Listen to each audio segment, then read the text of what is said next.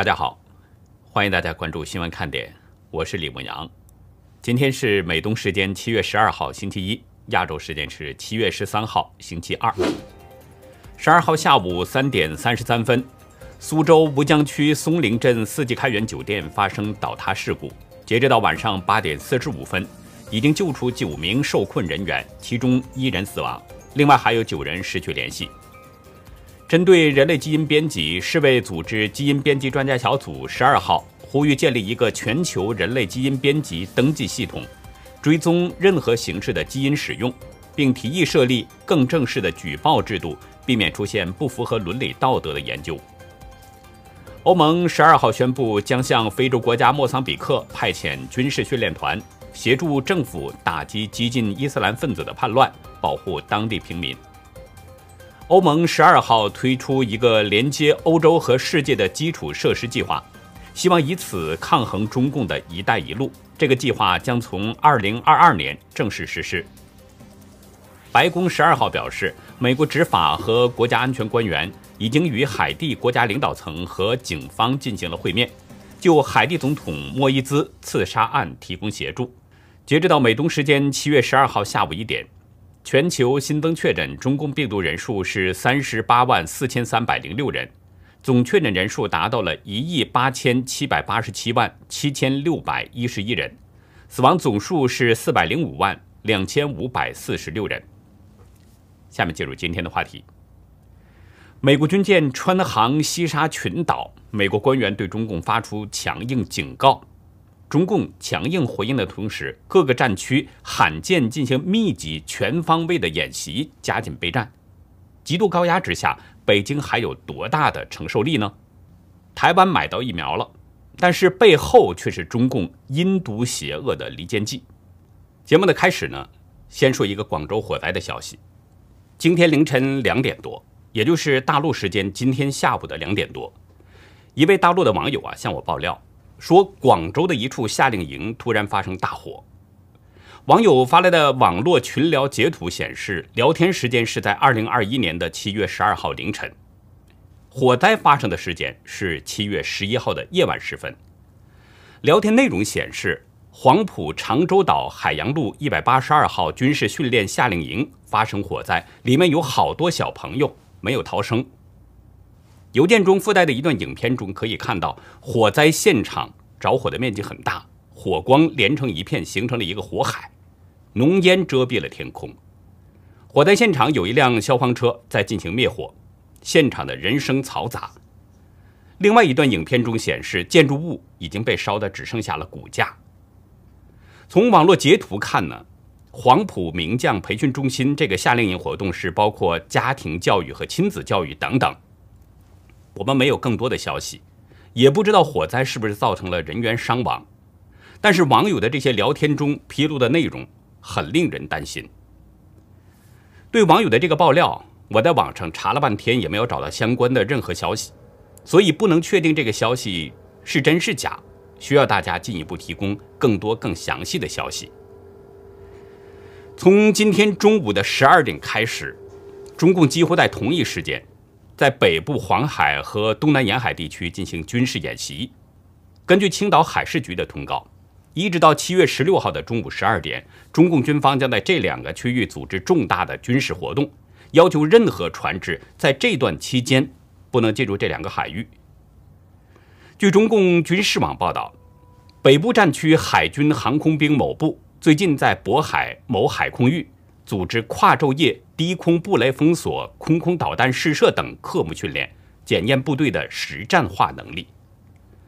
中共官媒人民网报道，在东南沿海地区，东部战区海军航空兵某旅连续几天组织开展了多机型、多科目、大强度的跨昼夜飞行训练，以提升部队全天候的作战能力。另外，据俄罗斯通讯社稍早前报道，本月在宁夏地区。中俄双方将举行联合军事演习。报道中表示，中共西部战区与俄罗斯东部军区上个月就已经就这次演习进行了磋商。而事实上，上周六的节目当中呢，我们已经就提到了网友的爆料：七月八号在镇江出现了大量的军事武器和运输装备。网友拍摄的影片中显示，附近的火车上运载了大量的坦克、装甲指挥车、军地医疗车等等。中共这么罕有的大规模、全方位、密集军事演习，尤其是在美中角力不断升温的阶段，这些动作是相当引人注目。难道中共已经预见到美中之间近期可能会发生军事冲突吗？事实上呢，美中之间在南海的角力。的确，在这两天出现了升级，火药味儿很浓。今天早些时候，美国第七舰队导弹驱逐舰“本福德号”穿航在中国西沙群岛的海域。第七舰队发布的照片显示，航行是完全符合国际法。第七舰队毫不讳言，这次航行自由行动通过挑战中国台湾和越南针对无害通过实施的非法限制令。以及挑战中共针对围绕西沙群岛海域的声索。第七舰队表示，南海的非法和广泛的海洋主张对海洋自由构成了严重威胁。无论声索人是谁，美国都在世界各地挑战过度的海洋声索。随后，中共的南部战区新闻发言人田军表示，本福德号没经中方批准，擅闯中国的西沙领海。大搞航行霸权是不折不扣的南海安全风险制造者，指责美方试图将南海军事化，中方对此强烈谴责和坚决反对。田军表示，南方战区的海空兵力对本福德号进行了跟踪监视，并进行了警告驱离，同时敦促美方立即停止挑衅行为，否则由此引发的一切后果由美方承担。一个是直言挑战，一个是声称驱离，双方究竟在南海进行什么样的过招，目前还不清楚。但是，仅仅就从双方的这个言辞来看，情势似乎很紧张，大有剑拔弩张的意味。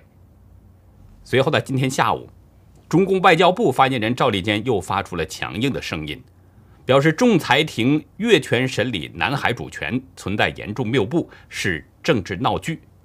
他强硬声称，仲裁是废纸一张，中方不会受影响，也不接受基于裁决的主张或行动。他指责美国是始作俑者和幕后操盘手。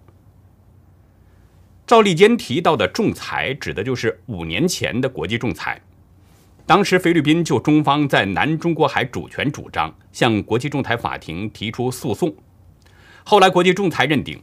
中方对这一个海域的范围广阔的九段线海权主张不符合国际法，这为后来的南海海域争执埋下了伏笔。当地时间今天上午，几百名菲律宾的民众聚集到中共的大使馆外面，用抗议的方式纪念国际仲裁法庭对南海问题作出的裁决。事实上，不止菲律宾不接受中共的九段线海洋主张，台湾。文莱、马来西亚和越南也都拒绝承认。在当时仲裁结果宣布之后，中方当时就指出，南海仲裁案仲裁庭不是国际法庭，与位于海牙联合国系统的国际法院毫无关系。联合国的官网也发布诚实信息，海牙常设仲裁法院和联合国没有任何关系。因此，中共是从来就没有停止南海的动作。还把南海系列岛礁进行了军事化。北京领导人习近平2015年曾经在白宫表示，中共在南沙群岛的有关建设活动不针对、不影响任何国家，也无意搞军事化。但是第二年，中共就在南沙群岛一口气扩建了七座人工岛礁，其中美济礁上还建了飞机跑道、雷达，现在估计还有了导弹掩体。美国智库战略与国际研究中心亚洲海事透明倡议主任波林对自由亚洲指出，中共除了拒绝遵守规则之外，还破坏国际规则。北京就是摆明了，我比我的邻居都强大，我想干嘛就干嘛。这当然会让国际社会不能接受，也不满。很显然，关于南海海域的国际争执一直都存在。只不过以前都是言语争执，大家还能遵守国际秩序，但是在北京的言而无信之后，国际社会感觉到了中共的这个威胁是日益严重，局势显得越来越紧张，火药味儿浓了。昨天，美国国务卿布林肯针对五年前的这份国际裁决发表了一份声明，对中共进行了严厉的警告，警告中共不要对菲律宾动手。布林肯在声明中表示，如果菲律宾武装部队、政府船只或飞机在南中国海遭到武装攻击，美国将采取行动与菲律宾共同防御。布林肯特别发推文还表示。菲律宾在五年前取得了南海法治的重要胜利，美国支持盟国和伙伴捍卫他们的海洋权利，捍卫海洋自由。同一天，加拿大全球事务部也发表声明，呼吁中方切实履行南海共同行为宣言的承诺，表示将捍卫和重振以规矩为本的国际秩序。布林肯表达的意思其实很明显。一旦中共与菲律宾在南中国海的议题上出现军事摩擦，美国将会坚定地协防菲律宾，对中共进行军事反制。我们知道，一九五一年八月三十号，美菲双方签署了一份条约，就是《共同防御条约》。这个条约是从一九五二年的八月二十七号开始生效，有效期无限。其中主要就是说呢，美国与菲律宾的集体防御制度。在太平洋海域，无论是哪一方的领土、军队、船只或飞机遭到武装攻击的时候，那么另一方都将按照约定采取行动，共同对付风险。相比较布林肯的强硬警告和赵立坚的被动回应，以及美军导弹驱逐舰穿航西沙群岛和中共军方的被动回应，已经能看出气势上是存在着差异的。美方是一轮轮的强硬出击，而中共是一次次的被动回应。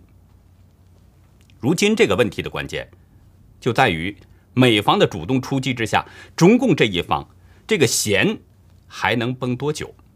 重压之下，北京领导人还有多大的承受力？有人已经注意到了，中共搞完百岁生日之后啊，马上又召开了一个全球政党大会。习近平在会上念稿，但是到最后竟然不知所云，低声问身边的人：“我说完了吗？”我这说完了。我曾给大家讲过一个事儿，就是我老家当地的一个领导在大会上念稿的时候呢，也是不知所云。秘书在讲稿当中的某一个段落最后呢，给特别标注：“念到此处停一停，可能有掌声。”这位领导顺口就把这句话给念出来了。这种情况。说明这位领导会前根本没有看稿子，而且会议当中读稿也没有经过大脑，所以就闹了这么个笑话。但是习近平在国际场合出现这种状况，这个问题显得那就更严重了。有网友表示，北京领导人魂不守舍，这不是简单的文化学识问题，而是精神问题了。香港作家严春沟认为，这证明。内政外交焦头烂额之际，习近平已经心力交瘁。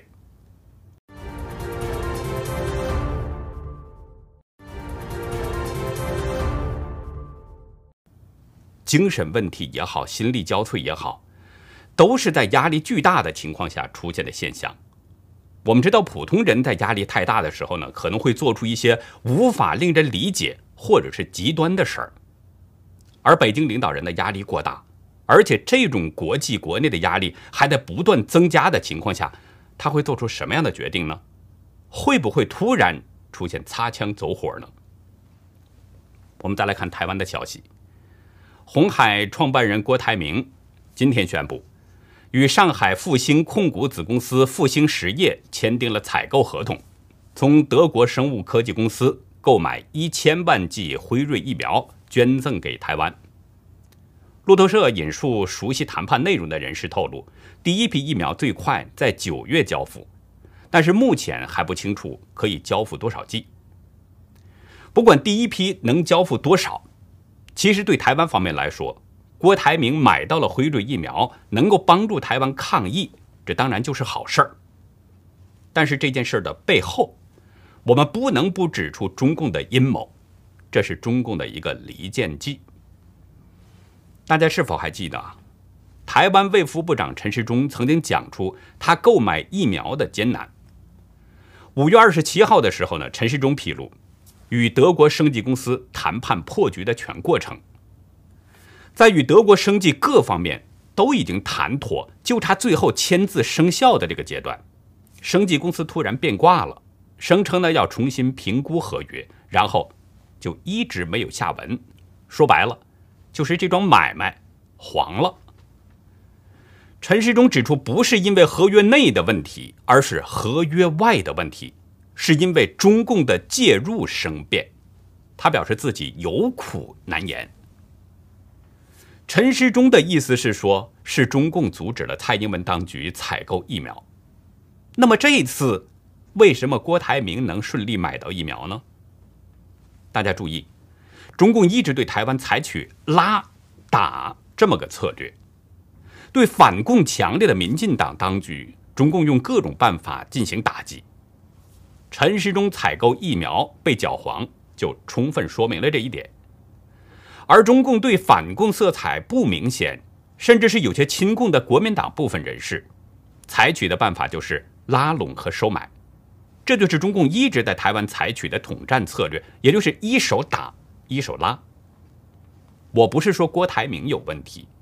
再次强调一下，郭台铭采购到疫苗当然是好事儿，但是郭台铭的国民党身份的确被中共利用了。相信如果中共从中作梗的话，郭台铭购买疫苗也不一定会成功。中共这一正一反，目的是非常明显的，就是借着郭台铭采购疫苗继续搞统战，这样可以给台湾人民造成一种假象。中共并没有组织台湾采购疫苗，而是蔡英文当局不作为。中共的目的就在于此，打击执政的民进党，从而扶植他长期培养的那些亲共人士。我再强调一下，我没有党派色彩，没有蓝绿之分。台湾哪个党执政对我来说没有区别，只要对台湾人民有好处，只要真正为台湾人民谋福祉，我都一样支持。但是中共的阴谋，咱们不能不给他戳穿，就是提醒大家，中共无论做什么，都有他邪恶的目的。最后说一点呢，稍微轻松的话题。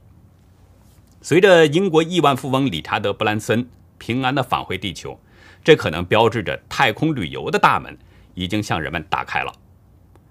昨天，七十岁的布兰森搭乘维珍太空飞船，飞上了八十五公里的高度。并且成功降落到了新墨西哥州美国太空港。随着飞船降落，歌手凯利德献上了一首全新单曲《新常态》，这就暗示着人们正在迈向未来的太空观光。大家可以关注一下，本月二十号，亚马逊创始人贝索斯也将飞往太空，他将乘坐自己的公司蓝色起源研制的新谢波德火箭升空，然后进入。亚轨道太空飞行，还有另外一位亿万富翁，就是特斯拉创始人马斯克。他计划呢是在今年的九月乘坐 Space X 火箭升空，然后进入太空之旅。在布兰森成功返回地球之后，维珍银河公司宣布了一个新的计划，准备再进行两次试飞，然后在二零二二年年初开始常规商业运营。并且最终要达到每年在美国的太空港飞行四百次。维珍银河公司表示，目前呢已经有大约六百人预定了飞往太空的门票，这些人来自六十个不同的国家，其中也包括好莱坞的名人。从预定飞行的人数来看，并不算多。为什么呢？这是因为飞往太空的费用实在太高了，需要多少钱呢？大约是二十到二十五万美元，这个价格显然让许许多多人望尘莫及。显然，这不是一般人能承受得了的。这么一大笔钱，甚至可以买下一所房子了。用这么多钱去实现一次太空旅行，恐怕只有那些超级富翁们才有这笔闲钱。换句话说，这可能只是那些有钱人的游戏。接下来回应一位网友的来信吧。今天上午啊，一位大陆的网友呢来信，向我反映了一些问题。他说，七一前夕，他们家里的宽带突然断网了，然后呢，这位朋友马上就查询了服务商公司，原来啊是当局有了新规定。网友表示，中共以打击网络犯罪为名，要求所有网络用户都得去服务商那里再次实名确认，还要签署依法使用网络承诺书。网友介绍，之前已经有过实名认证了，而这次是突然袭击，没有任何事先通知。网友说：“就这么流氓。”网友去到服务商那里签协议呢，结果遇到了另一个他说更可笑的事情。什么事情呢？排在他前面的一个人手机被封号了，原因是什么呢？因为他的电话过于频繁、短暂，被系统给标记为是涉嫌网络诈骗。但是实际上那个人是跑网约车的，就是靠电话联系生意。然后经过一系列的复杂认证、签协议，那个人的手机终于是被再次开通了。但是呢，那个人仍然被告知。半个月之内不能频繁使用。我们都知道中共对人们的手机监控非常厉害，但是没想到电话过多、通话时间短会被列为是网络诈骗。大家想想看，中共的这个监控这是有多疯狂？接下来继续为大家展示真实中国真画活动的作品。我们根据这位网友的邮件内容啊，今天真实中国画展呢，先为大家展示一幅澳洲朋友创作的作品《老大哥在看着你》。这位朋友呢，我们介绍过，他们夫妻都是澳洲的插画师，他们的作品我们已经展示过很多幅了。画作上有一个人物的形象，不像是我们现在这种人的形象，鼻子大大的，耳朵长长的，特别是两只眼睛凸显了出来。像是望远镜一样，相信大家看到过这个图呢。有人会想到三星堆文化，在三星堆的出土文物当中，好像就有这种形象。我记得《西游记》里面啊提到过千里眼和顺风耳，不知道三星堆文化里面出现这种形象，是不是意味着真的有这样的生命？网友把三星堆文化当中出土的形象用在画作的创作当中，虽然说呢有点欠妥。但是用它来比喻老大哥在看着你，还真的挺直观，也挺形象。网友表示，用这个形象来比喻中共集权统治机器对公民无处不在的监控。网友指出，当局在中国大陆安装了数不清的摄像头，它的监控无处不在，就像是老大哥把眼睛伸到了每个人的身边，妥妥的在监视着每个人的思想和行为。我在以前的节目中曾谈到过，中共对人们的监视监控的确是非常厉害。你走出户外的时候，有无处不在的监控摄像；你走进房间里边，有你的电脑和手机在监视监听。无论人们走到哪里，中共的监控都是如影随形。第二幅画作呢，还是大成先生的作品，画面上。有两个带中共红袖章的士兵在振臂高呼，向十四连学习，向十四连致敬。年龄大一些的朋友啊，尤其是大陆朋友，不会陌生。这两句口号是中共典型的运动口号。那这十四连做了什么呢？旁边那一行字给出了答案：一早减肥六十吨，大喇叭成天表扬。大成先生介绍。六十年代啊，是一个充满谎言的年代，想要政绩就得说谎话，人有多大胆，地有多大产，都知道是假的，但是都得当真的说。人们说假话尝到了甜头，所以谁都不去说真话。你说真话，党说是谣言反动。大成先生表示，一九六九年，黑龙江建设兵团四师四十四团三营十四连。一早晨减肥两竹筐，但是却上报了六十吨。团里营里的大喇叭是天天表扬。六十年代，那是一个极其荒谬的岁月，每个人都被中共整得神魂颠倒，必须得跟着中共说假话。中共就是不让人有正常的思维，他不让人讲真话，这是他的愚民政策。